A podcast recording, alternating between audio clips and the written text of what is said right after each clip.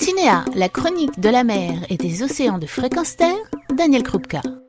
Bonjour, le temps passe et rien ne se passe. C'est bien la conclusion que je révélais précédemment dans cette chronique du peu de changements réalisés ces dix dernières années pour la protection de l'environnement marin face à l'urgence et à l'irréversibilité des dégradations de tout ordre. Rappelons que les océans souffrent de bien des maux, réchauffement climatique, pollutions diverses et variées, surpêche excessive, destruction d'écosystèmes tels que les récifs coralliens, les mangroves, les zones profondes, et j'en passe, sans compter les espèces marines qui disparaissent à un niveau record, tant et si bien que cela commence à se voir sur nos étals par le peu de choix offerts et la montée de l'aquaculture qui fait un effet de levier sur la raréfaction des ressources. Et que dire des promesses de création d'aires marines protégées, des serments d'ivrogne entre États ou des mascarades politiques qui ne sont faites que pour rassurer un électorat pas au fait de l'étendue des dégâts causés? Arrêtons là. Pourtant, contre vents et marées, au fil de mes chroniques, de mes rencontres, je suis toujours surpris par ceux qui continuent de combattre cette passivité meurtrière, ces personnages de l'ombre, bénévoles la plupart du temps, en tout cas dans un sacerdoce complet à la cause de la protection des océans. On sait qu'une poignée d'hommes suffit pour renverser un adversaire, aussi, plutôt que de continuer à longueur de semaine cette chronique, qui ne fait qu'apporter une bonne nouvelle pour neuf constats de situations qui empirent, je me propose désormais de transformer cette chronique en une caisse de résonance d'une ONG en relation avec la mer, une ONG qui m'est chère, Longitude 181.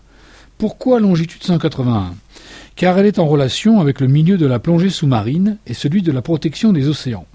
Il faut dire qu'il n'y a pas mieux placé qu'un plongeur pour dire ce qui se passe de l'autre côté du miroir, de nous parler de ce monde du silence qui n'a pas voix au chapitre et d'en être le porte-voix.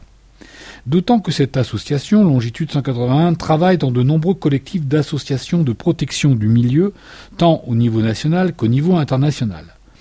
Bref, une petite association, telle qu'on peut les rencontrer ailleurs, avec peu de moyens, mais avec la foi d'une poignée de bénévoles qui usent leurs ressources en temps, en énergie, en moyens matériels et personnels. Une association dont le nom à lui tout seul permet d'ouvrir un nouvel espace radio, puisque la longitude 181 n'existe pas. Mais, comme le stipule François Sarano, l'un des fondateurs de cette association, qui devait évoquer les voyages, l'expérience, le support et le partage, nous rêvions d'un espace beaucoup plus large que le seul espace géographique évoqué par les longitudes, un espace de partage bien au-delà de l'espace physique, d'où la longitude 181 qui n'existe pas. Beau symbole, et c'est en ce sens que je fais naître la chronique Radio Longitude 181 dans un nouveau format pour partager la philosophie, les enjeux, les activités, les actualités de l'association, mais aussi les difficultés, les enjeux économiques, politiques ou médiatiques auxquels sont confrontés ces bénévoles.